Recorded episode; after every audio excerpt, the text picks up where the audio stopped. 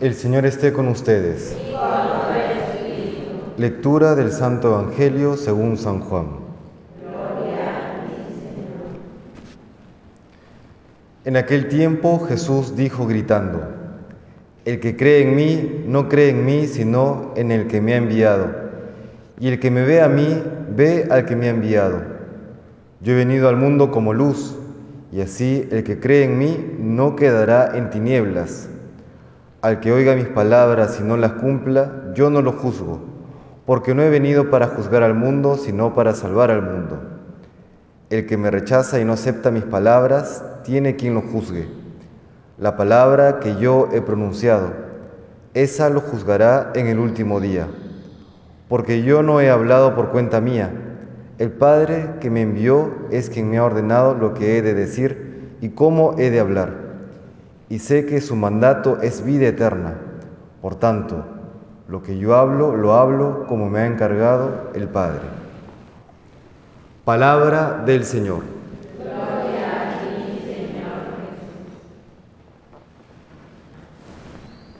El Señor ha dicho, yo he venido al mundo como luz, y así el que cree en mí no quedará en tinieblas. El Señor se define a sí mismo como la luz del mundo. Podríamos agregar como la única luz del mundo. No una luz más, sino la única luz del mundo. Y esto nos ayuda a comprender, o una imagen que nos ayuda a comprender, es la imagen en contraposición, las tinieblas.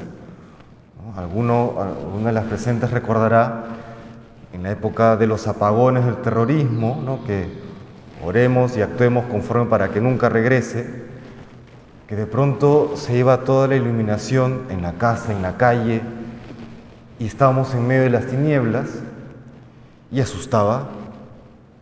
No había luz, y más si la noche era cerrada, asustaba. Habría que tener algún defecto en la razón para pensar que era algo romántico, ¿no?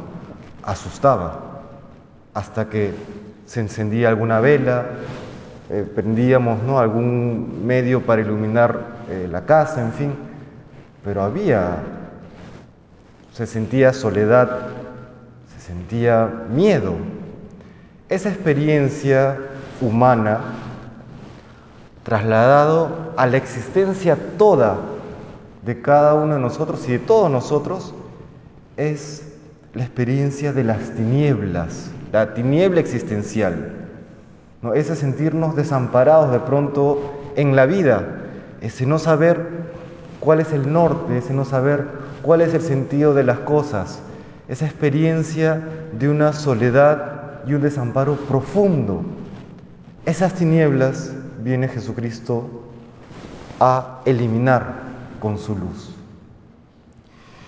Y esa luz que Él trae, así como en la vigilia pascual, conforme se ingresaba a la iglesia con el cirio pascual, que es la luz de Cristo, y luego comienza a encenderse aquellas velas que cada uno porta y comienza a iluminarse la iglesia.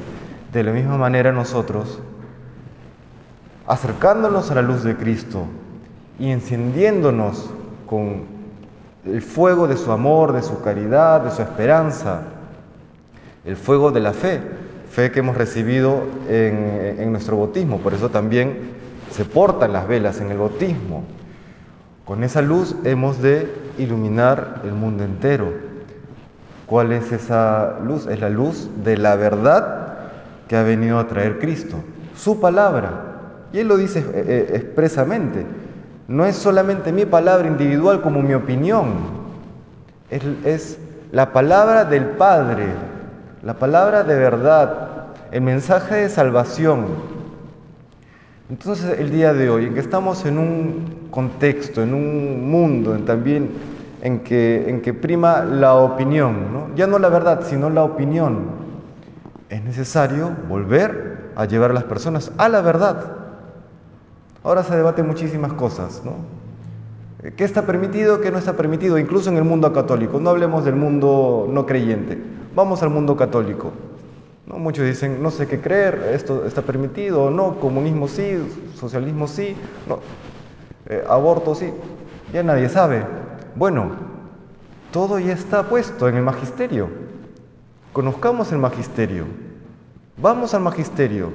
Sepamos argumentar al magisterio. Más allá, por ejemplo, hoy de este contexto en el que amenaza el socialismo, más allá de opiniones individuales, vamos a lo que nos dice el magisterio.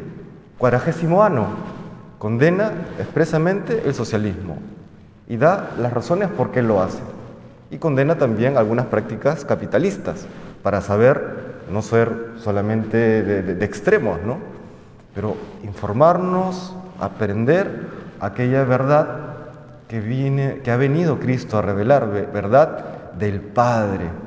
Porque así no estaremos hablando según nuestra opinión, sino según la verdad que Cristo ha venido a traer. Y así podremos iluminar al mundo, podremos ayudar a la gente a caminar hacia la luz. Eso le pedimos hoy al Señor, que nos dé aquella lucidez, la fortaleza necesaria para estar siempre en la verdad, para poder comunicar la luz que es el mismo. Y así podemos caminar todos juntos con la ayuda de su gracia al reino de los cielos. Que el Señor nos bendiga.